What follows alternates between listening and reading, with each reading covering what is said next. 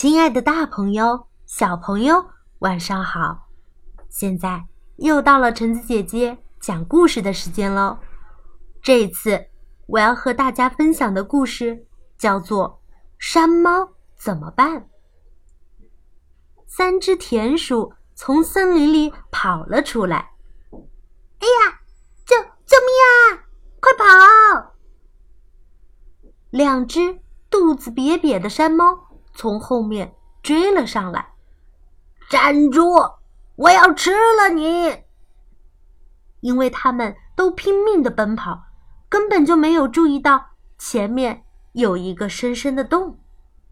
啊！哎呀！跑得太快，田鼠和山猫都掉进了洞里。田鼠们慌了起来，可是已经迟了。这个洞。比想象的还要深，四周很光滑。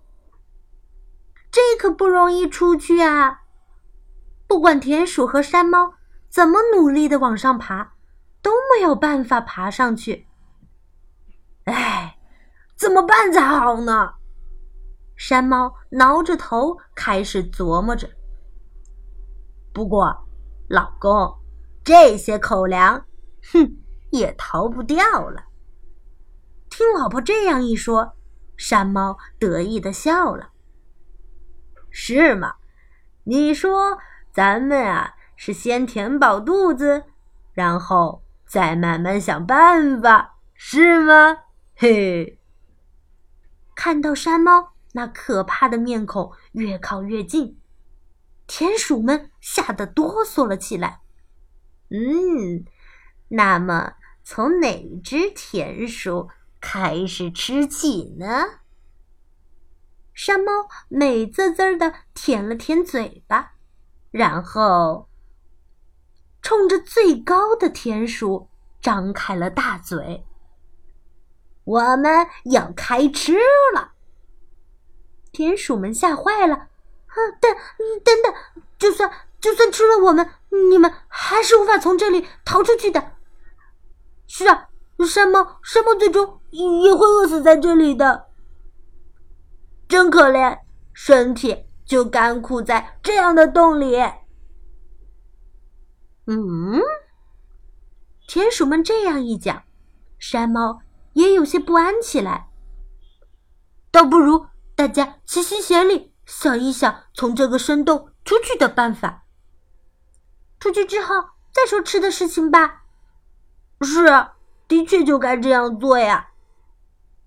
山猫们仰头看着上面，嘴里嘟囔着：“可是，怎么做才能齐心协力的出去呀？”山猫夫人瞪着田鼠们说：“嗯，这个办法怎么样？”最小的田鼠开口说：“山猫夫人站在山猫先生的肩上，我们再一个一个的。”站在山猫夫人的肩上，最上面的我爬到洞外，把树藤垂放到洞里。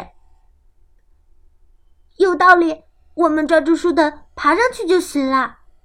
田鼠们高兴地说：“可是，等等，放下一根很短的树藤，只有你们可以爬到洞外，那样你们不就逃掉了吗？”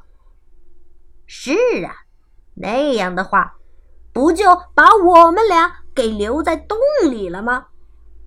山猫们摇着头说道：“倒不如这么办，你们三个在下面，我们站在上面，我爬到洞外，然后放下一根长长的树藤，你们看，这样大家不就都出去了吗？”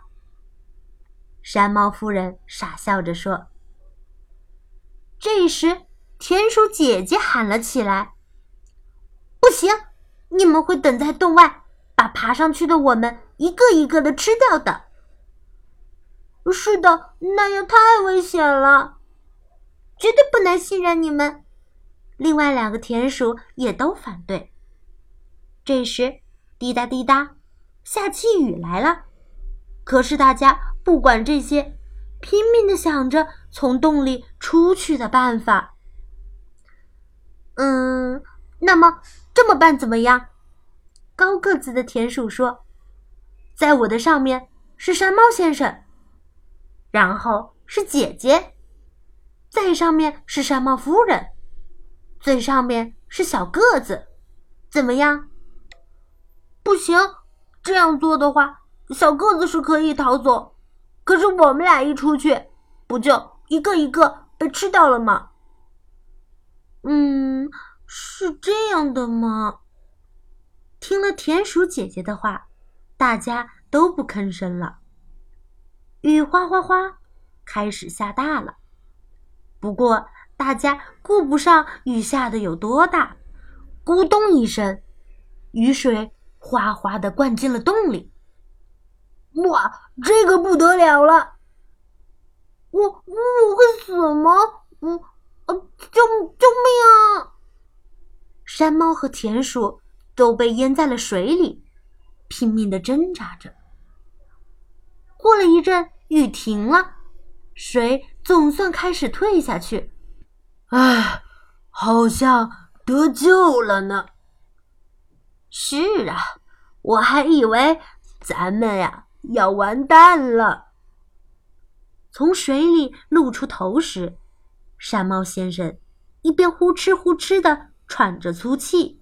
一边喊道：“喂，你们接着听我说，这个办法怎么样？山猫的上面是三个田鼠，在上面是山猫。是啊，这样留在后面的是山猫，它不会被吃掉。洞外面的又是三比一。不，等等，这样是不是也有危险呢？”大伙儿全神贯注地说着，一点都没察觉，因为洞里灌满了水，大家其实都已经安全的来到了洞的外面。据说，山猫们和田鼠们在洞外，还在继续商量着如何从洞里逃上来的办法。大家相处的十分和睦呢。好啦，故事到这儿就结束喽。故事讲完啦，我们下次再见吧。